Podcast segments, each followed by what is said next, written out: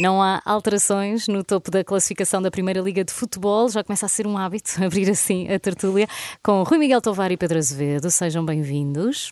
Boa tarde. Olá. Olá, muito bom dia, tudo bem? Tudo bem. O Porto ganhou o derby da Invicta por um zero, mas aguentou os últimos 15 minutos com algum sofrimento. Rui, ficou claro esta semana que a aposta do Porto é o campeonato após a eliminação da Liga Europa. Podia o Porto ter sido. Hum, podes responder, podes. era, uma, era uma afirmação, mas se achares que não, achas que o Porto, uh, o Porto podia ter sido mais ambicioso nas competições europeias ou o jogo de ontem mostrou que não haverá resistência para mais? Não, a verdade é que o Porto da Europa e o Porto do, das provas nacionais uh, é um, são duas caras. Uh, uhum. E a verdade, uh, se formos ver os números, o Porto na Europa em 10 jogos, esta época ganhou dois. Curiosamente, ambos a italianos. Primeiro ao Milan, na Liga dos Campeões, e depois ao Lazio, na Liga Europa.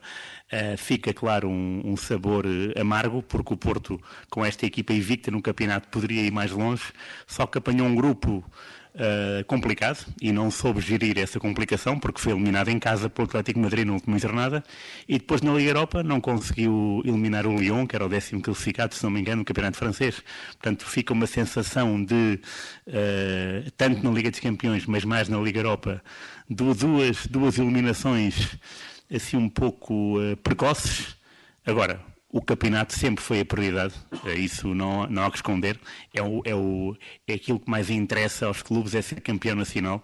Uh, e de facto, ter essa dinâmica de vitória, o Porto está uh, a dar. Uh, está a fazer uma sequência muito bonita, tem 55 jogos, está a um de igualar o recorde nacional, que é do Benfica, de John Mortimer dos anos 70, e o, o, o Derby provou um Porto em grande estilo. Eh, é verdade que, e disseste que o Porto sofreu nos últimos 15 minutos.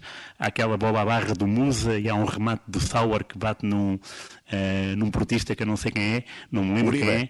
Uribe, muito bem. Peito, uh, ele está sempre no caminho da bola, é incrível. O Uribe tem um, tem um dom fantástico. Mas a verdade é que o Porto dominou controlou e uh, 1 a 0 é muito magro. Uh, devia ter sido 2 ou 3, porque falhou um penalti e ter uma bola poste. Tem jogadas muito bonitas, de recorte muito bonito, e o próprio golo é, nasce de um lançamento lateral, mas é uma jogada muito, muito, muito bem uh, desenhada pelo Evan Nilsson e concretizada de uma forma subtil pelo Fábio Vieira, que já é um, um habitué nestas, nestas andanças. Sim, a marcar em, em jogos importantes, já marcou Sim. ao Sporting, já marcou ao Benfica e agora ao Boa Vista. Uh, Pedro, uh, concordas de facto, durante 75 minutos, mais ou menos, o Porto foi, foi dominador.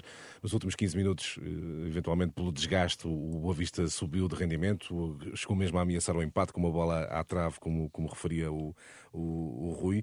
Uh, a pergunta é basicamente a mesma. O Porto só tem resistência para o campeonato, uh, foi mesmo abdicar da Liga Europa. Uh, não, não terá pernas para mais.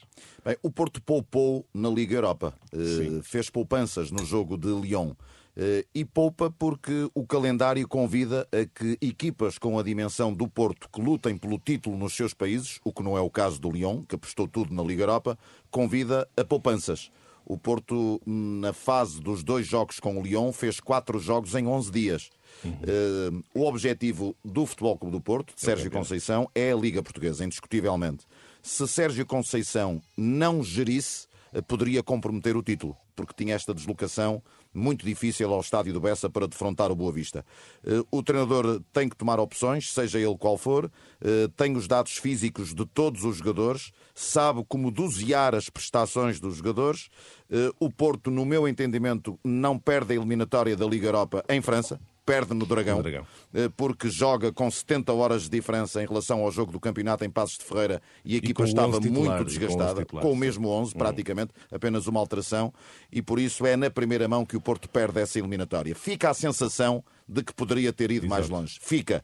Mas uh, com a dimensão uh, de uma equipa a nível europeu como o Porto, não tem os milhões de outros para Sim, ter dois plantéis. Dias, Corona, Sérgio Oliveira, a situação poderia ser. Aí diferente. poderia ser diferente. Hum. Mas com eh, com os argumentos que tem nesta altura, eh, eu acho pessoalmente que Sérgio Conceição fez as opções certas, partindo do princípio que a aposta é claramente o, o campeonato e o jogo do Bessa era muito isso. importante. E prova isso. Até porque gestão. o Sporting jogou de véspera. Exatamente. E o Porto era quase que obrigado a vencer no Bessa, eh, embora matematicamente não, para manter esta chama de de caminhar rumo ao título, que eu continuo a achar que vai ser o campeão esta temporada. Já diz isso desde 11 de... É verdade, desde aquela de 11 data. Essa data é mítica.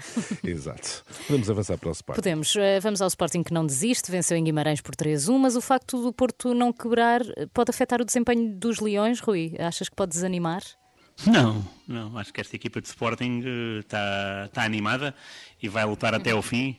Curiosamente joga com o Benfica antes de jogar do Benfica jogar com o Porto, portanto aqueles daqueles jogos grandes em que tudo pode acontecer. Uh, mas o Sporting uh, encontrou aqui em Guimarães um adversário digno que começou a ganhar e bem por 1 a 0. Uh, eh, mas a verdade é que o Sporting deu a volta com dois belos gols, um do Paulinho e outro do Edwards, o regressado Edwards a Guimarães. e a mas estamos a perder aqui o contacto com Sim. o Miguel Tavares, retomaremos logo o que, que possível. Pedro, uh, como é que, visto o jogo de, de, de Guimarães, o Sporting começa a perder, mas consegue consegue resolver o jogo e acaba por ganhar 3-1, curiosamente com o terceiro gol marcado pelo Edwards, primeiro gol pelo Sporting depois de sair do Vitória de Guimarães. É... Vitória Sport Clube, peço desculpa. Ele próprio nem estava a acreditar. Exato. Vocês gostam muito de pegar comigo por causa das datas, então vamos Sim. a mais datas. Vamos a isso. Vamos a isso. Eu acho que este Boa Sporting, noite. e a pergunta que foi formulada ao Rui tem a ver com, com o Sporting poder eventualmente enrolar a bandeira, desistir, ficar menos tonificado animicamente para o que aí vem Sim. se o Porto não ceder. E eu acho que isso vai acontecer ou não naqueles quatro dias entre 16 e 20 de abril. Vai ser, vai ser um momento-chave. é um momento ali na Páscoa, não é? Exato, é, mais ou menos. É um momento-chave da época do Sporting. Repara que a 16 de abril o Sporting joga com o Benfica uh, no estádio de Alvalade uh, na jornada 30. Uh, se o Sporting vencer, vai acreditar, até matematicamente ser possível, que pode chegar ao título nacional e que o Porto poderá escorregar e o Sporting poderá eventualmente ainda chegar, até porque em caso de igualdade pontual é o Sporting que tem vantagem sobre o Futebol Clube do Porto no fim do campeonato. Portanto, eh, esse jogo com o Benfica no dia 16 de abril pode dar ao Sporting esse alento também eh, para vir ao Dragão discutir quatro dias depois, lá está, no dia 20 de abril, a meia final da taça. O Porto está em vantagem na eliminatória, mas o Sporting pode vir fortemente moralizado ao Dragão e ainda acreditar eh, que esse objetivo de taça ainda é possível. Até porque o objetivo principal do Porto é o campeonato, o campeonato. e o Porto, logo a seguir ao jogo com o Sporting para a taça, vai a Braga. É Braga. E vamos ver até que ponto é que Sérgio Conceição irá gerir o plantel eh, nesse encontro com o Sporting. Estes quatro dias Sim. vão definir muito daquilo que será o Sporting, sob o ponto de vista anímico, se vai ou não enrolar cedo a bandeira nesta época desportiva. Ainda falando do jogo de Guimarães, Pedro, uh, o Sporting chega ao empate, esteve a perder, chegou ao empate uh, através da marcação de uma grande penalidade. Uh, que, enfim, motivou muitos comentários. A minha pergunta é: isto tem a ver com o, com o Porto Leão, de que falavas há pouco, da primeira mão. Uh, o penalti revertido no Porto Leão, que seria a favor de, do futebol do Porto, não é igual a este que foi confirmado para o Sporting no Vitória Sporting. Uh, afinal, qual é a regra? Igual, igual não é, mas é muito parecido. Sim. São lances em tudo idênticos, porque não há um lance igual a outro no futebol. Uh, eu acho que uma penalidade máxima, eu não vou falar do clube A, B, C ou D, eu vou falar na generalidade. Eh, até porque eh, eh, estes lances de bola na mão ou mão na bola têm de ser uniformizados só, só, só de uma vez por todas. Para quem, para quem não tenha visto as imagens, nos dois lances uhum. a bola bate, no caso do, do, Sporting, do jogador do Vitória Sport Clube de Guimarães, bate no peito e vai à mão. No é, um do Lyon, é um salto. No jogador do, do, Lyon, do Lyon bate na perna e vai à mão. Exatamente. Portanto, são em tudo semelhantes. É? Portanto, uhum. são bolas no braço por ressaltos. Exato. Eu acho que uma penalidade máxima eh, que é o caso, deve ser assinalada numa falta grosseira eh, ou numa mão deliberada eh, que impeça um golo, que impeça um remate, que impeça uma jogada de golo na grande área. Aí sim, uma penalidade máxima, tal como o termo diz. A semântica está aqui. Penalidade máxima, penalti. Isto é, estes lances têm de ser uniformizados obrigatoriamente. As situações passíveis de penalti têm de ser reduzidas e não aumentadas, como foi o caso de se passar a marcar penalti por cada ressalto Exato. que a bola acabe por ir a um braço. Então, em caso mesmo... de dúvida, achas que não devia ser, não é? Eu acho que não. Acho uhum. que um uhum. penalti assinalado por um braço na bola não deliberado, casual, uhum. uhum. mesmo com o braço aberto, é uma forma mesmo de... que impeça o golo. É uma forma de... Não, se impedir o golo já é outra coisa. Eu, eu, eu, disse há pouco, se, se, for uma jogada de golo, um remate, uhum. isso é diferente. Mas eu acho que é isso que é difícil de avaliar aqui, não? Não é muito difícil de avaliar, não é nada difícil, até porque durante muitos anos foi assim que foi avaliado, e esse é que é o meu futebol. Esse é o futebol em estado puro. Eh, este futebol atual desvirtua transformar um castigo máximo num ressalto completamente inadvertido, em que o jogador joga casualmente uma bola que lhe, que lhe bate no braço, e é uma jogada que não representa perigo nenhum eh, para a sua baliza. Eh, portanto, eu acho que isto, isto é, é desvirtuar o futebol no seu estado puro. Acho que o futebol que apaixona, o futebol que seduz,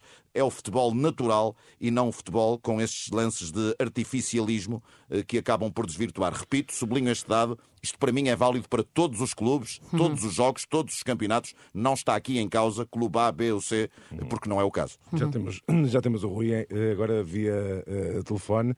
Uh, Rui, estávamos, estávamos, aqui a debater a questão do, do penalti que deu uh, o empate ao Sporting. Se não é em tudo idêntico àquele penalti revertido que seria a favor do Porto frente ao Lyon e se isto não deveria ser clarificado, afinal, qual é a regra? Oh, pois, é verdade, devia ser clarificado, mas isso nunca, nunca vai acontecer, porque a verdade é que uh, cada árbitro tem a sua sentença e depois uh, o mais enervante é que o próprio árbitro às vezes muda a sua sentença consoante os jogos. Uh, não, há uma, não há uma regra clarividente, é tanto nos penaltis como nas faltas, como nas expulsões. Né? O Tarapte é expulso uh, com o Benfica a jogar em casa com o Vizela e o Mbemba também faz uma cena parecida, não é? Portanto, há coisas que, de facto, não, não se explicam, não vejo razões para não haver, de facto, como diz o Pedro, uma legislação mais, mais apertada, mas nem o VAR está, está em cima disso, quanto mais nós. Exato. Exato. Podemos agora falar do Benfica, isso, Sérgio? exatamente, vamos a isso. Já o Benfica parece estabilizar, não é? E há um lance a destacar na vitória por 2-1 sobre o Estoril, o gol do Rafa, que tu, Pedro, tanto elogias. É um lance de genialidade ou passividade defensiva? É uma forma de dar um grito com pernas e pés. Uh, o Rafa deu um grito neste, neste golo. Uh, com a velocidade das suas pernas e com o talento dos seus pés, uh, ele em velocidade em posse, na minha opinião, é o melhor jogador a atuar em Portugal. velocidade em posse.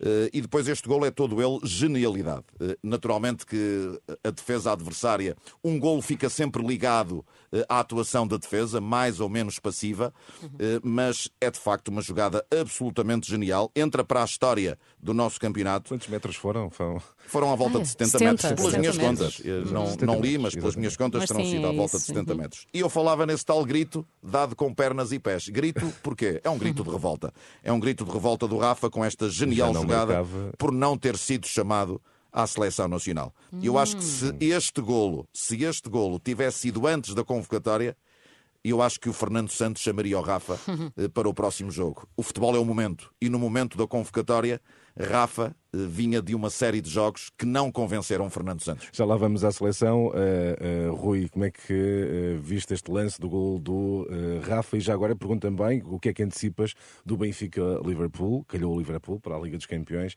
e já agora também do Braga Rangers para a Liga Europa. Mas começamos pelo, pelo, pelo gol do Rafa e pelo jogo do Benfica. Ok, muito bem. Fez-me lembrar o gol do Poborski, em tudo uhum. idêntico. O Poborski foi em, em novembro de 98 com o Braga os mesmos 70 metros, se não me engano, uh, demorou 16 segundos. O Rafa demorou 12. Uh, eh, portanto, o Rafa foi mais rápido, foi mais supersónico, mas os golos são altamente uh, de nota, nota artística elevadíssima.